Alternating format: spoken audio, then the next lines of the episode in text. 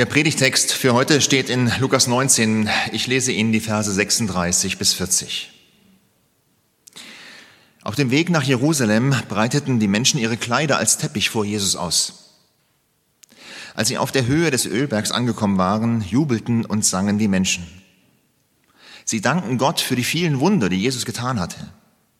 Laut sangen sie, Gelobt sei der König, der im Auftrag des Herrn kommt. Gott hat Frieden mit uns geschlossen, Lob und Ehre dem Allerhöchsten. Empört riefen einige Pharisäer aus der Menge, Lehrer, verbiete das deinen Jüngern. Er antwortete ihnen nur, glaubt mir, wenn sie schweigen, dann werden die Steine am Weg schreien.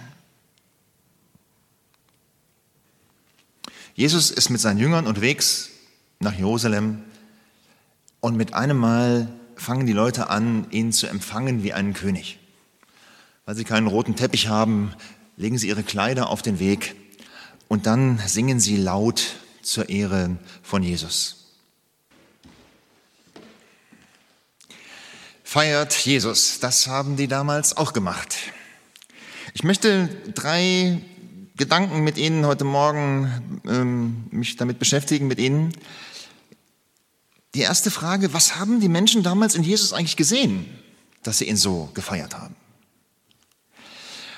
Die zweite, der zweite Gedanke ist, was wir heute nicht gleich so sehen. Und der dritte Gedanke, was einmal alle Menschen sehen werden. Also so ein kleiner Gang durch Vergangenheit, Gegenwart und Zukunft.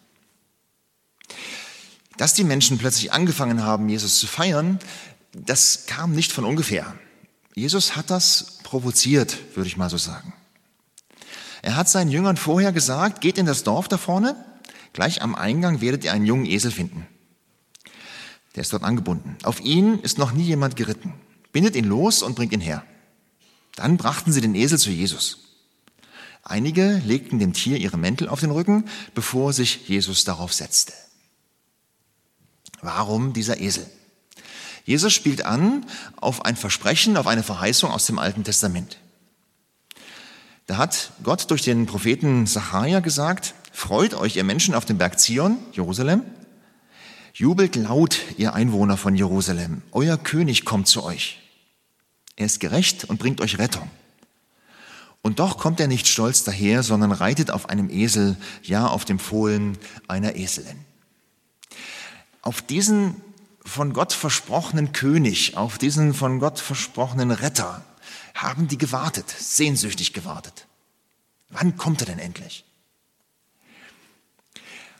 Weil es mit der Religion nicht mehr so war, wie es mal gewesen ist, und weil es mit ihrem Staat auch nicht mehr so gewesen ist, wie es mal gewesen ist. Schließlich waren die Römer im Land als Besatzung und haben ihnen vorgeschrieben, was sie durften und was sie nicht durften.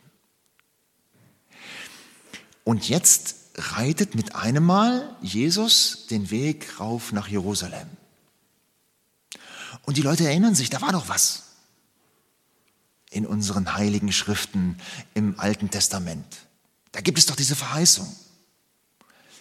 Und Jesus hatte so viel Wunder getan, Jesus hatte so viel von Gott gesprochen. Diesem Jesus trauten sie das zu. Und deswegen feiern sie Jesus so. Und deswegen singen sie laut, gelobt sei der König, der im Auftrag des Herrn kommt. Weil sie sich darauf gefreut haben, was denn jetzt kommt, weil sie ihre Erwartungen hatten, weil sie gedacht haben, jetzt geht's richtig los. Jetzt erfüllen sich all diese Sehnsuchte, Süchte, die wir mit diesem Messias verbinden. Jetzt wird es endlich so, wie Gott uns das schon lange versprochen hat. Jetzt passiert endlich das, worauf wir schon so lange gewartet haben.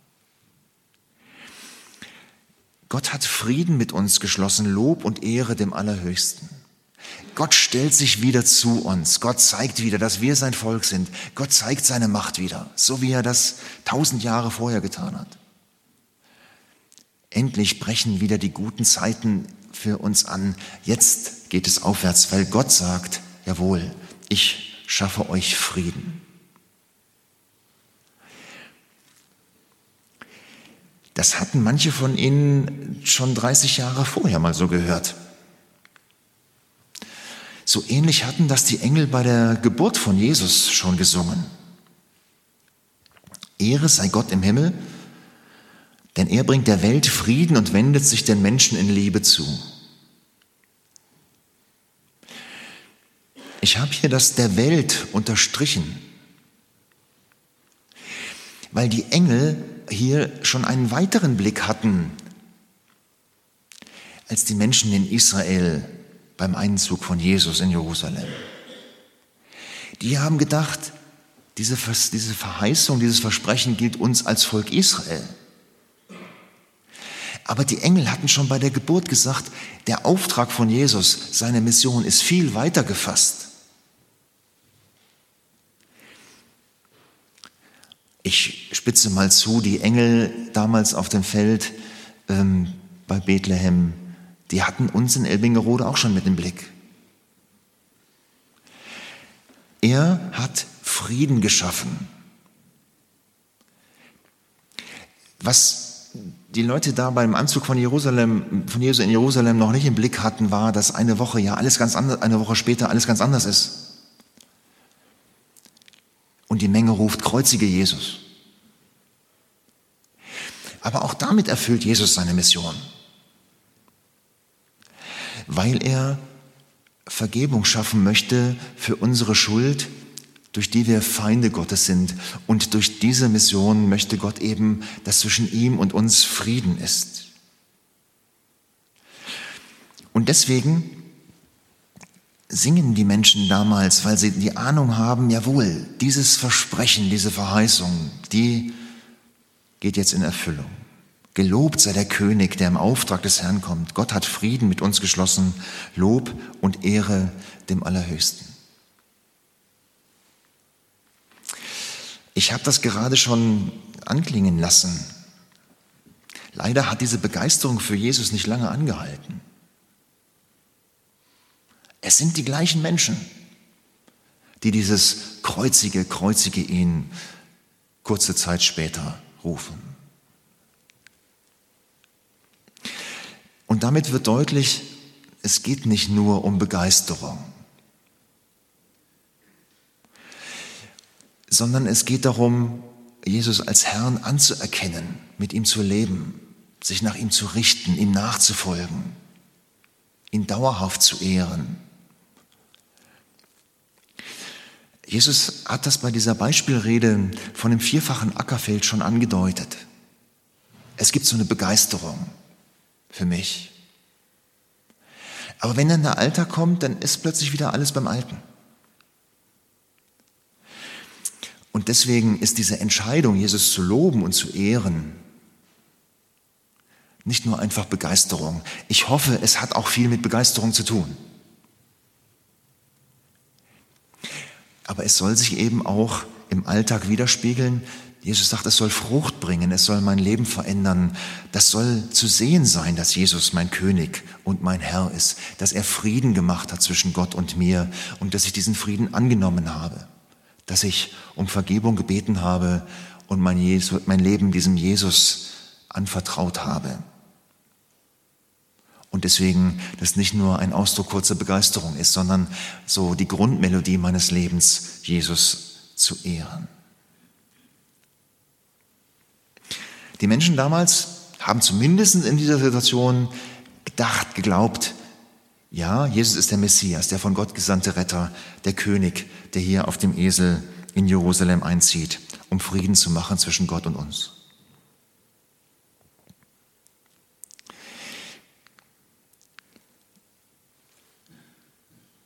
Die nächste Frage ist, wie ist es denn heute? Was sehen wir denn davon? Jesus hat nach seiner Auferstehung seinen Jüngern deutlich gesagt, ich habe von Gott alle Macht im Himmel und auf der Erde erhalten. Jesus ist dieser König. Jesus ist dieser mächtige Herr. Wir beten nicht umsonst Herr Jesus Christus. Das Problem ist ja nur, wir sehen das manchmal nicht. Wenn Gott Gott wäre und wenn Jesus alle Macht hätte, müsste es dann nicht anders aussehen auf dieser Erde. Eine Frage, die mir ganz oft gestellt wird als Krankenhausseelsorger. Wenn Jesus wirklich so mächtig ist, warum schreitet er denn nicht ein gegen die Kriege und gegen die Ungerechtigkeit und gegen den Hunger und die Gewalt und das Leid und die Krankheit? Jesus entscheidet sich offensichtlich, das jetzt nicht zu tun. Obwohl, wenn wir genauer hingucken, ja viel auch passiert. Er tut ja heute noch Wunder. Und er greift immer noch ein im Leben von Menschen.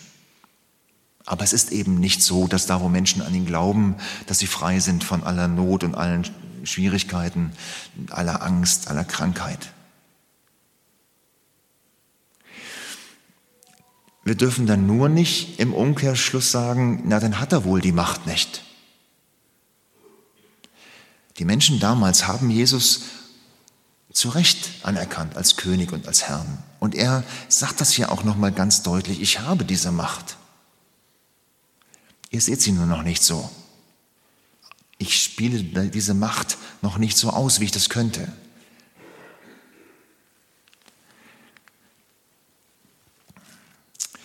Ich möchte mit Ihnen einen Blick in den Himmel werfen. Der Apostel Johannes durfte das ja. Und er hat das aufgeschrieben, was er da gesehen hat, in dem letzten Buch in der Bibel, in der Offenbarung. Und dann beschreibt er einen Gottesdienst im Himmel. Ich sah, dass er auf dem Thron in seiner rechten Hand eine Buchrolle hielt. Und dann wird die Umgebung so ein bisschen beschrieben und dann geht es weiter und dann sah ich es. In der Mitte vor dem Thron, umgeben von den vier mächtigen Gestalten und den Ältesten, stand ein Lamm, das aussah, als ob es geschlachtet wäre. Ein Hinweis auf Jesus, der am Kreuz für uns gestorben ist. Und dieses Lamm ging zu dem, der auf dem Thron saß und empfing das Buch aus dessen rechter Hand. Im selben Augenblick fielen die vier Gestalten und die 24 Ältesten vor dem Lamm nieder und alle sangen ein neues Lied. Die wissen in Gottes ewiger Herrlichkeit, dass Jesus alle Macht hat. Und diese ganzen mächtigen Gestalten, die da beschrieben werden, Sie müssen sich das mal in Ruhe durchlesen. Das war mir jetzt zu viel hier an dieser Stelle. Ja, die fallen nieder vor Jesus und sie singen ein neues Lied. Du allein bist würdig, das Buch zu nehmen und nur darfst, darfst seine Siegel brechen. Das Buch mit den Siegeln ist ein Bild für die Frage, wer die Macht hat in der Welt, wer denn herrschen darf. Und Jesus darf das Buch in die Hand nehmen, er darf die Herrschaft in Anspruch nehmen. Denn du bist als Opfer geschlachtet worden und mit deinem Blut hast du den Menschen für Gott freigekauft, Menschen aller Stämme und Sprachen aus allen Völkern und Nationen. Das ist für mich übrigens eine Erklärung, warum Jesus noch nicht einfach ein Ende macht mit dem ganzen Leid in dieser Welt. Er möchte den Menschen noch Zeit geben, diesen Jesus kennenzulernen und als Herrn anzuerbeten, weil er für alle Menschen gestorben ist. Danach sah ich viele Tausende und Abertausende von Engeln, eine unzählbare Menge, und ich hörte, wie sie gemeinsam etwas riefen. Gewaltig ertönte ihre Stimme. Allein dem Mann, das, dem Lamm, das geopfert wurde, gehört alle Macht und aller Reichtum. Ihm allein gehören Weisheit und Kraft, Ehre, Herrlichkeit und Anbetung. Wenn wir darunter leiden, dass Jesus seine Macht in dieser Welt noch nicht so zeigt, wie er könnte, dann hilft uns vielleicht ein Blick hinter die Kulissen. Und in diesem Gottesdienst im Himmel wird Jesus angebetet als derjenige, der alle Macht und allen Reichtum hat, alle Weisheit, Kraft, Ehre, Herrlichkeit und Anbetung. Und deswegen ist es richtig zu singen, feiert Jesus, feiert ihn. Deswegen ist es richtig, Jesus die Ehre zu geben, ihn anzubeten, ihn mit Herrn anzusprechen und ihn Herrn sein zu lassen über unserem Leben. Und dann noch der Blick in die Zukunft. Was einmal alle Menschen sehen werden. Zwei Kapitel weiter im Lukas-Evangelium sagt Jesus, was noch kommen wird. Und dann sagt er, dann werden alle Völker sehen, wie der Menschensohn in den Wolken mit großer Macht und Herrlichkeit kommt. Deshalb, wenn sich dies alles ereignet, dann seid zuversichtlich mit festem Blick und erhobenem Haupt, denn eure Befreiung steht schon vor der Tür. Das ist das, worauf wir warten, dass Jesus sich zeigt. Dass Jesus sichtbar wird für alle. Und deswegen ist es wichtig, dass wir die Zeit, die wir jetzt haben, wo Jesus noch so verborgen ist, nutzen um davon zu sprechen. Ich sage das mal ganz persönlich, ich möchte mir von niemandem sagen lassen, sag mal, warum hast du mir das eigentlich nicht gesagt? Ich möchte die Menschen gerne darauf aufmerksam machen, dass Jesus als König geehrt wurde damals vor 2000 Jahren und zu Recht, weil eigentlich alle Menschen ihn heute schon als Herrn ehren müssten. Und weil wir auf der Siegerseite sind, auf der Gewinnerseite, wenn wir uns an die Seite von Jesus stellen. Jetzt können wir das nur glauben. Jetzt können wir nur sagen, ja, ich vertraue dem Wort Gottes. Ich vertraue darauf, dass diese Texte mir zeigen, wo der Weg zum Leben lang geht, nämlich zu Jesus. Und irgendwann kommt der Tag, wo wir es nicht mehr glauben müssen. Wo es keiner mehr glauben muss, weil es jeder sehen wird. Jesus sagt, es kommt der Tag. Da werden alle Menschen, alle Völker sehen, wie Jesus in den Wolken mit großer Macht und Herrlichkeit kommt. Und Jesus sagt, deswegen brauchen wir die Köpfe nicht hängen lassen.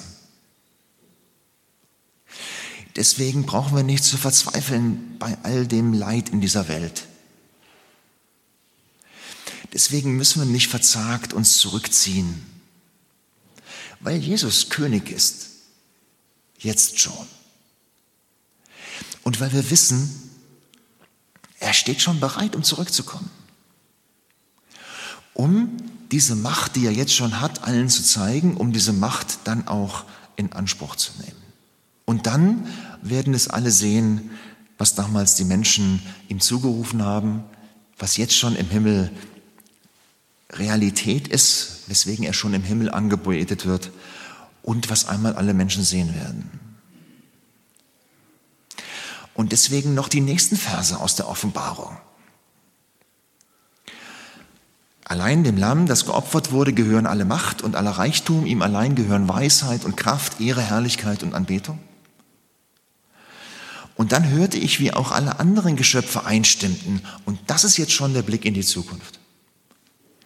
Alle im Himmel und alle auf der Erde, die Toten unter der Erde, wie die Geschöpfe des Meeres, sie alle riefen, Lob und Ehre, aller Herrlichkeit und Macht gehören dem, der auf dem Thron sitzt und dem Lamm für immer und ewig. Alle werden ihn anbieten. Mehr oder weniger freiwillig. Aber irgendwann wird es keiner mehr leugnen können. Jesus ist der Herr. Jesus ist der König. Und dann werden wir genauso wie jetzt schon dieser Gottesdienst im Himmel gefeiert wird, mitfeiern und mit einstimmen in dieses Lob, in diese Anbetung und mitsingen Lob und Ehre. Alle Herrlichkeit und Macht gehören dem, der auf dem Thron sitzt, dem Vater und dem Lamm für immer und ewig. Und dann wird es auch nie wieder jemand in Frage stellen dürfen. Deswegen vorhin dieser neutestamentliche Psalm. Weil der Apostel Paulus das auch schon gewusst hat und von Gott gesagt bekommen hat. Einmal müssen sich vor Jesus alle Knie beugen. Vor Jesus müssen alle auf die Knie fallen, alle im Himmel, auf der Erde und unter der Erde. Und alle müssen feierlich bekennen, Jesus Christus ist der Herr. Und so wird Gott der Vater geehrt. Der Wochenspruch hat diesem Sonntag den Namen gegeben, Kantate, singet.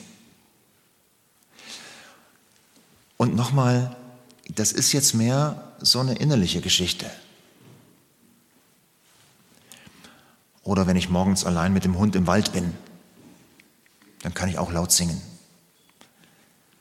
Brauche ich keine Maske tragen, keiner ist in der Nähe und keiner hört, wie falsch ich singe. Aber mein Lob, das möchte ich Gott gerne singen.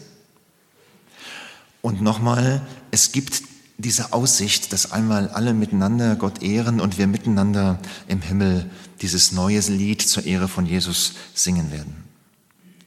Und deswegen die Aufforderung, singt und spielt dem Herrn in eurem Herzen. Wenn wir es nicht miteinander tun können, dann wollen wir es wenigstens für uns tun und still Jesus, dem König, die Ehre geben.